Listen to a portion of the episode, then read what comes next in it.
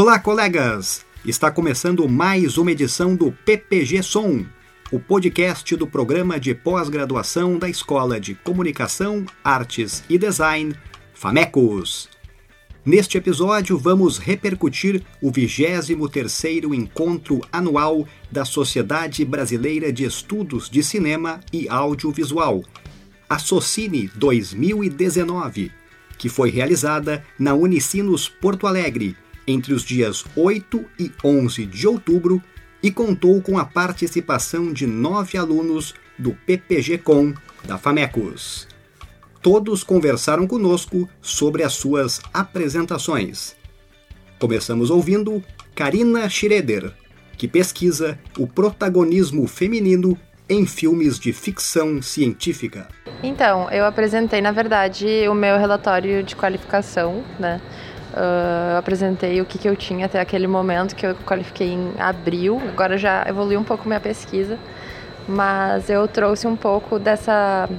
A, a partir da replay, como que foram uh, evoluindo personagens de ficção científica femininas nos filmes depois do Alien. Então, a partir de 79 Uh, os filmes que foram lançados que tinham protagonistas femininas, eu estou buscando personagens que tenham algumas características que tenham sido, entre aspas, herdadas pela Ripley, né? Então eu estudo ela, traço as características dela e aí eu estou indexando, né, algumas personagens que tenham, fazendo uma seleção, algumas personagens que tenham essas características da Sigourney Weaver. Então foi bem interessante porque, na verdade, na sessão que eu estava, que era um, na verdade era um painel sobre mulheres no cinema. Tinha uma menina falou sobre uh, cineastas mulheres alagoanas e outra falou sobre cineastas de direção de mulheres e aí ela trouxe alguns filmes sobre mulheres trabalhadoras e aí eu trouxe um viés completamente diferente, né? Eu saí um pouco do Brasil, saí um pouco das mulheres na direção, uh, mulheres realizadoras, e vim mais para a questão das mulheres protagonistas no cinema. E daí é interessante ver, porque na verdade os filmes que eu estudo, quase todos eles são dirigidos por homens. Então é um contraponto, assim, né? Dessa ambiguidade de mulheres protagonistas em filmes masculinos, né? Que o gênero de ficção científica é um gênero ainda muito associado ao fã masculino, ao diretor masculino. Então eu trago um pouco dessa dessa ambiguidade de ter uma mulher protagonista num filme que é muito voltado para um não para um público masculino, mas que foi é realizado por homens. E as meninas traziam filmes com protagonistas mulheres, com diretoras mulheres no Brasil. Uh, que ainda que aí o que elas trazem é que tem muito poucos, né? Então ainda a gente falou bastante sobre esse gap da realização feminina, do protagonismo feminino no cinema, tanto internacional quanto brasileiro. Então foi uma discussão bem interessante. Ainda dentro da temática fantástica, Giancarlo Baques Couto examinou a figura do monstro no cinema de José Mojica Marins. Bom, a minha proposta era articular né, o referencial teórico, no referencial teórico de, com três autores que eu trabalho bastante na minha dissertação, que é a Mary Douglas da antropologia, o Michel Foucault de um lado mais sociológico, político, e o Noel Carroll, que é um autor que trabalha diretamente o horror. E daí, a partir desses autores, eu trabalho, eu trabalho com a figura do monstro no cinema do José Mojica Marins, principalmente José do Caixão, que é o personagem mais célebre dele, e também as figuras dos chamados anormais, que é a partir de um referencial teórico do Foucault, que seriam como essas pessoas que são consideradas desviantes na sociedade são representadas nos filmes do Mujica através de vários personagens e como a configuração desses personagens muda durante durante as décadas com, as, com o passar dos filmes que ele fez. E a mesa foi muito interessante, eu gostei muito da disposição dela com o pessoal que foi escolhido para para compor a mesa. Eu acho que os trabalhos casaram bem, assim, deu para fazer um debate bem legal, rendeu bem e acho que foi muito bom. E é justamente interessante ver esse gênero que foi muito renegado por, pela crítica e, e muito pela academia também por muito tempo. Ele agora está tendo um espaço, um reconhecimento como um gênero que é alegórico de, um, de problemas sociais, de discussões que são do cotidiano. Então acho que esse, esse espaço de debate que a Socini está abrindo assim, com esses grupos está sendo bem interessante para pensar isso. Fabiano Pandolfi debateu as inovações visuais e estéticas presentes na animação O Homem-Aranha no Aranha Verso. E olá pessoal, tudo certo? Uh, bom, o Homem-Aranha no Aranha Verso é uma animação agora de 2019, tá? feita em parceria com a Marvel Pictures, a, so a Sony e a Columbia, que traz de volta o personagem Homem-Aranha então para a tela de cinema com animação. O, o, grande diferencial desse filme, na verdade, assim, como a gente está já trabalhando com gênero super saturado de heróis e todo mundo já vê sempre as mesmas histórias, sempre os mesmos desenrolar, sempre a mesma questão estética, né? O Homem-Aranha ele trouxe uma, principalmente uma renovação visual que buscou muito na fonte original dos quadrinhos para criar soluções estéticas do filme. Enquanto a gente nos filmes, se for comparar, por exemplo, o Homem de Ferro e o, o Batman, do Batman da Superman, se botar os dois na mesma imagem, eles praticamente pertencem ao mesmo universo, apesar de não serem, serem de franquias concorrentes. Uh, então, a estética do Homem-Aranha então busca na história em quadrinho uh, soluções tanto narrativas quanto fílmicas para poder contar uma história de uma, de uma forma visual diferente como nunca antes foi contada. Uh, eles evitam usar efeitos de esma esmaecimento, de blur e, e usam técnicas de como se fosse impressão, usam ah, uma, uma, coisa que eu acho muito interessante no filme, eles usam aberração cromática para trabalhar efeito de profundidade de campo, por exemplo. Então, foram várias soluções que eles buscaram tá, para poder transformar esse filme em diferencial. Os diretores, eles diziam que esse filme tinha que ser único no sentido de cada quadro do filme ser especial a ponto de ser moldurado numa parede. Então, foi trabalhado com muito cuidado. Então, o, o resultado final do filme foi uma grande aceitação do público, uma grande uh, conexão com, a, com, as histórias em quadrinhos antigas, lá dos anos 60, enfim, uh, no sentido de linguagem visual. E uma, de repente, um fôlego extra para o filme dos heróis. O que a gente fala muito é que não, não tanto a questão técnica, mas a ousadia de fazer algo novo, é que é o grande diferencial do filme, que influenciou, claro, está influenciando outras obras, como a gente pode ver agora no filme do Coringa, que saiu recentemente, que é uma, também, nesse ponto ele bebe do Aranha Verso, não por ser uma animação, não por ter uma estética parecida, mas por ter uma ousadia de trabalhar uma coisa completamente diferente dentro do mesmo gênero. Larissa Lunge pensou em como a tecnologia influencia a noção de tempo em diferentes épocas, a partir de um exame dos filmes Tempos Modernos e Wi-Fi Half, quebrando a internet. Oi, gente. Então, meu trabalho ele foi sobre é, representações de tempo e tecnologia em duas obras cinematográficas de dois diferentes momentos. Tempos Modernos, de 1936, da época da Segunda Revolução Industrial, e Wi-Fi Half, né, de 2018, representando a Era da Informação. O meu trabalho ele, ele, traz alguns conceitos de tempo que na verdade demonstra que o tempo ele não é absoluto. O tempo ele depende da relação que a sociedade estabelece com ele, depende das tecnologias. Então, o tempo ele depende da experiência humana, né? E o meu trabalho ele demonstra como as tecnologias dessas duas épocas diferentes, a segunda revolução industrial e a era da informação, como as tecnologias interferem nas noções de tempo. E eu faço isso através da, de cenas, né, de uma análise fílmica é, das cenas desses dois filmes, Tempos Modernos e Wi-Fi Ralph. É, eu achei bem produtivo o, o a nosso, nosso painel, né? É, a gente falou não só sobre esse trabalho, eu também tive a oportunidade de debater alguns aspectos da, do, do tema da minha dissertação, que são as franquias de entretenimento. E eu achei bem produtivo, bem legal. É o terceiro evento que eu vou esse ano, né? Eu já apresentei na Interconsul, na Beciber e agora estou apresentando na Socine. E eu acho que é sempre muito legal a oportunidade da gente poder apresentar nossos trabalhos, por nossas ideias e sempre ter essa troca de conhecimentos com outras pessoas, né? De outros lugares do país também, né? E outras visões sobre a tua temática. É bem interessante muito produtivo sempre. Richard Tavares fez um resgate do filme Fantasmas, de André Novaes. Uma história simples e direta que funde realizador e personagem, propondo ao espectador um diálogo sobre rastros e memória. E sim, eu falei do Fantasmas, uh, o filme vai fazer 10 anos, ele estreou na mostra em Tiradentes, né, na mostra Tiradentes em 2010, janeiro de 2010. É um filme que não é o primeiro filme do André Novaes, mas é o primeiro filme que ganha, ganha muita relevância e ele faz parte de uma ele faz parte de uma geração muito importante assim para o que alguns chamam de novíssimo cinema brasileiro assim ou pelo menos o que é a consolidação desse momento dentro do cinema brasileiro. Ele é um filme interessante porque junta aspectos de realizador e espectador assim no mesmo filme. Então o personagem ele acaba sendo as duas coisas né ao mesmo tempo. Porque é um filme feito em mini DV, sem quase nenhum recurso.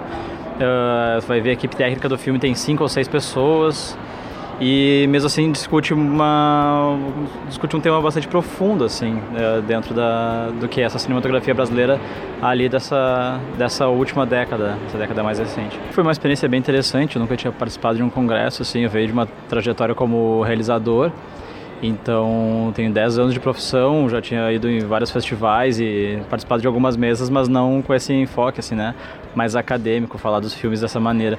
Embora em alguns momentos em festivais também tenha, tenha a presença de acadêmicos que trazem seus pontos, né? E só que aqui foi foi bem mais específico. Formado em cinema e audiovisual pela Universidade Federal de Pelotas, Maurício Vassali fez uma apresentação sobre o Cineclube, em que trabalhava na cidade. Primeiro, obrigado pelo convite de dar essa fala. Uh, a, a, a, apresentação, na verdade, é do trabalho, meu trabalho de conclusão de curso na, em, na graduação, né, quando eu fiz em, na Federal de Pelotas.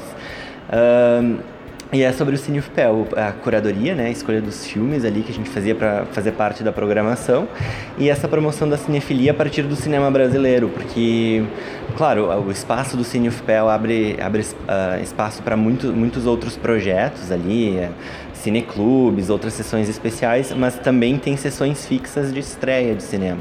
E essas estreias são todas de cinema brasileiro. Uh, então o trabalho, na verdade, dá conta de fazer esse levantamento nos últimos três anos, desde 2015, quando o cinema foi fundado, uh, de todos os filmes, os longas-metragens exibidos, e a gente levantou alguns números, assim, né, para observar isso, tentar comprovar também como como é, é, necessário um espaço assim que é ele é um, um, espaço alternativo de cinema na cidade que é uma cidade que tem uma veia cultural né uma cidade que tem uma história com o cinema mas que os cinemas comerciais o circuito comercial é aqueles aqueles filmes que a gente já conhece. Então o Cine UFPEL surge como um espaço para para exibir é, produções independentes, dar mais foco em cinema brasileiro. Por exemplo, 90% dos longas-metragens brasileiros exibidos lá no Cine UFPEL nunca tinham sido exibidos em Pelotas pelo circuito comercial. Então, acredito que foi um trabalho massa, bastante perguntas, as pessoas ficaram curiosas, porque afinal de contas é um cinema, uma sala pública e gratuita de interior, então acho que as pessoas ficaram curiosas quanto a isso e foi bem gratificante apresentar assim. Apesar de não ser mais minha pesquisa da tese, que agora mudou completamente, uh, tive essa oportunidade de apresentar esses dados para também não ficar lá só como um TCC. Agora mais pessoas tiveram acesso a essas informações e isso é legal. Ao lado de duas professoras da FAMECOS, Márcio Negrini apresentou um trabalho sobre a teatralização midiática da política, com base no documentário O Processo de 2018. Ei, colegas de PPG-Com, prazer relatar a experiência desse trabalho. Então, ele surgiu dentro do grupo de pesquisa Kinipoliticon, liderado pela professora Cristiane Freitas Gutfriend. É um trabalho em coautoria com a professora Cristiane e também com a professora Helena Stiga, da FAMECOS. Uh, ele versa sobre o filme O Processo, da Maria Augusta Ramos, uma realizadora brasileira, uh, e é um documentário sobre o transcurso do impeachment da ex-presidenta Dilma Rousseff. Uh, nós pontuamos esse filme sob um aspecto que nos pareceu preponderante, que é a relação que ele provoca diante das imagens do impeachment, de imagens midiáticas, a partir da imagem cinematográfica como um registro que causa uma reflexão sobre a produção imagética do período. Uh, que produção imagética é essa? São as imagens uh, produzidas para as redes sociais, por exemplo, via smartphones, via vídeos e fotografias, e também as imagens televisivas.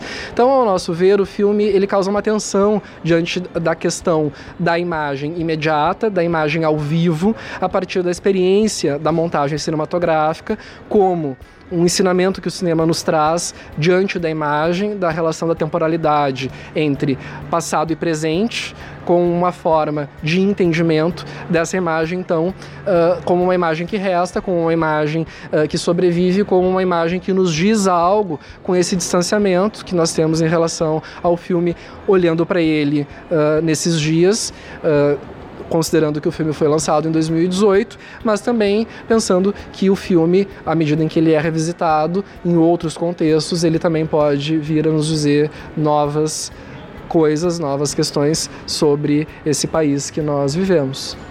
Bruno Carboni refletiu sobre as possibilidades de experiência de alteridade no cinema.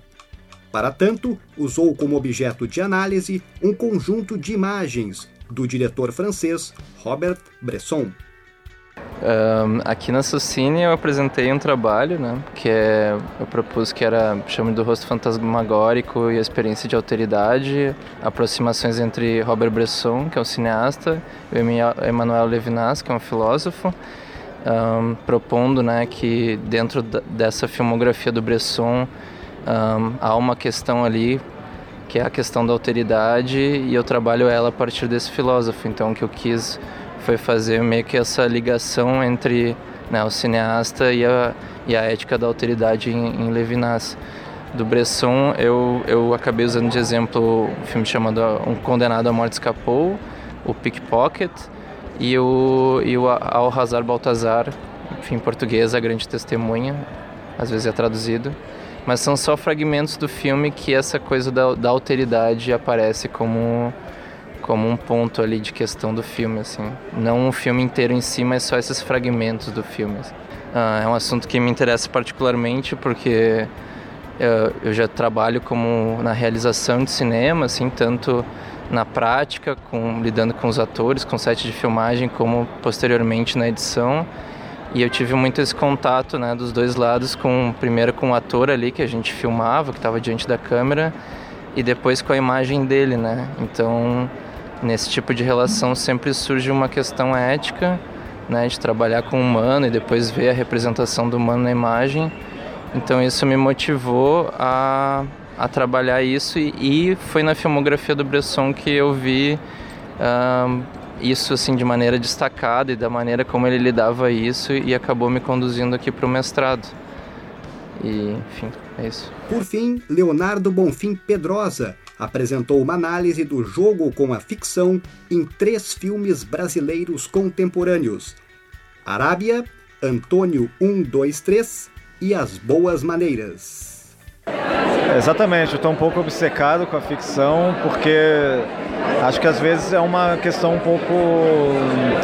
É uma questão não muito explorada, assim, né, dentro, gente pensando no cinema atual, realizado nos anos 2000, tem muito a tendência de pensar justamente um, algo que não é narrativo, que não é dramático, né, essa ruptura com a literatura, com o teatro, esse cinema muitos entre aspas que é um conceito que se usa sensorial e né, que prescinde dessa dessa dessa relação com as outras artes inclusive e tem uma relação muito do, da, visual da, da, da, essa relação pura com a, com a imagem então a ideia é destacar no, no período contemporâneo alguns filmes que, que norteiam minha pesquisa, foi o que eu apresentei, e aí pensar essas obras brasileiras, Arábia, Antônio dos Três e As Boas Maneiras dentro dessa perspectiva. Não, o que une os três filmes dentro da minha pesquisa é o fato de que eles trabalham com uma ideia de surge um outro filme dentro do filme. E não assim dentro do filme, surge outro filme mesmo, o filme se transforma em outro filme. E aí é, isso me intriga no, sentido geral no cinema, né? Filmes em que isso acontece. E, e, nesses três, cada um a sua maneira, um a partir do teatro, Antônio dos Três, o Arábia, relação com a literatura, com a escrita. As Boas Maneiras é um pouco diferente, ele tem uma interrupção um pouco acidental no meio, e aí o filme recomeça de uma outra forma. Então isso que aproxima os três filmes, o que aproximou né, na minha apresentação. Outros professores do PPG-Com também estiveram presentes na Socine 2019. João Guilherme Baroni relatou um novo experimento de pesquisa que une interseções tecnológicas, espaço e tempo. E Roberto Titzman problematizou a relação de aproximação e afastamento entre animação e efeitos visuais, questionando técnicas, usos e verossimilhança da imagem em diferentes momentos. O próximo encontro da Sociedade Brasileira de Estudos de Cinema e Audiovisual será realizado em Foz do Iguaçu no ano de 2020. Parabéns a todos os envolvidos e viva o cinema! A edição de número 18 do PPG Som termina por aqui. A produção deste programa foi de Carlos Teixeira, Su Gotardo, Bruna Souza e Rodrigo Nunes, com trabalhos técnicos de Anderson Almeida. Para saber mais sobre a nossa rotina acadêmica, busque por blog ppgcom PUC-RS. O e-mail para contato e sugestões de pauta é ppgcomdigital.gmail.com. Se você quiser ouvir novamente este e outros episódios, basta nos procurar no Spotify, iTunes, Google Play, Castbox ou Anchor. Obrigado pela audiência e até a próxima!